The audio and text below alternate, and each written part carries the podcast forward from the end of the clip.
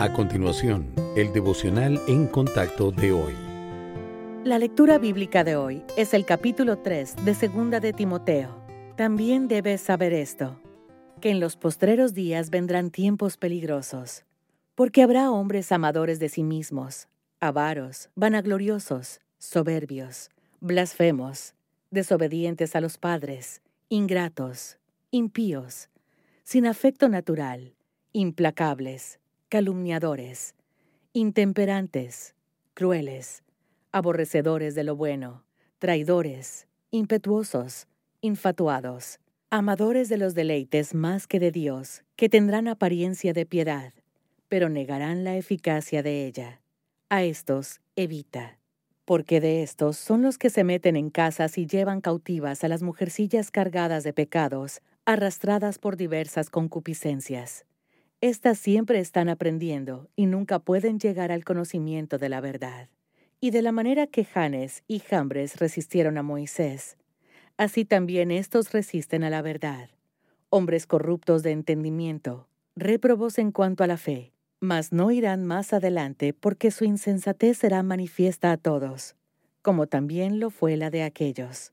Pero tú has seguido mi doctrina, conducta, propósito, fe, longanimidad, amor, paciencia, persecuciones, padecimientos como los que me sobrevinieron en Antioquía, en Iconio, en Listra, persecuciones que he sufrido, y de todas me ha librado el Señor.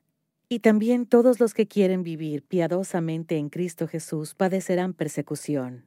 Mas los malos hombres y los engañadores irán de mal en peor, engañando y siendo engañados pero persiste tú en lo que has aprendido y te persuadiste, sabiendo de quién has aprendido, y que desde la niñez has sabido las sagradas escrituras, las cuales te pueden hacer sabio para la salvación por la fe que es en Cristo Jesús.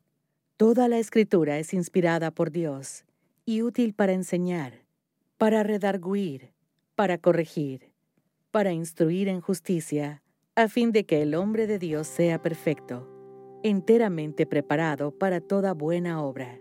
Cuando vemos las noticias, ya sean nacionales o internacionales, a veces podemos percibir intentos por echar abajo la fe cristiana.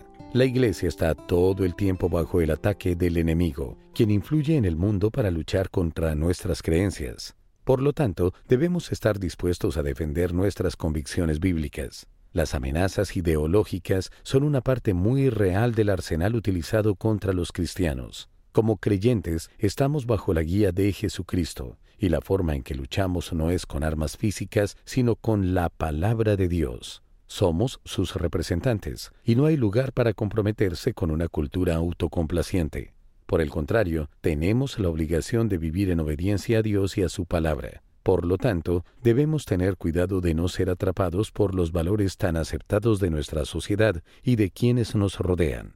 Necesitamos mantenernos fuertes con respecto a la verdad de Dios. Entonces sabremos qué es verdad y qué no lo es, y estaremos dispuestos a mantenernos firmes por el Señor sin importar las consecuencias. Las convicciones genuinas no se ven afectadas por los tiempos, los valores de la sociedad o la popularidad de las ideas de moda. Las creencias cristianas no siempre son populares y defenderlas puede ser poco confortable. Pero recuerde que el Señor promete estar con nosotros.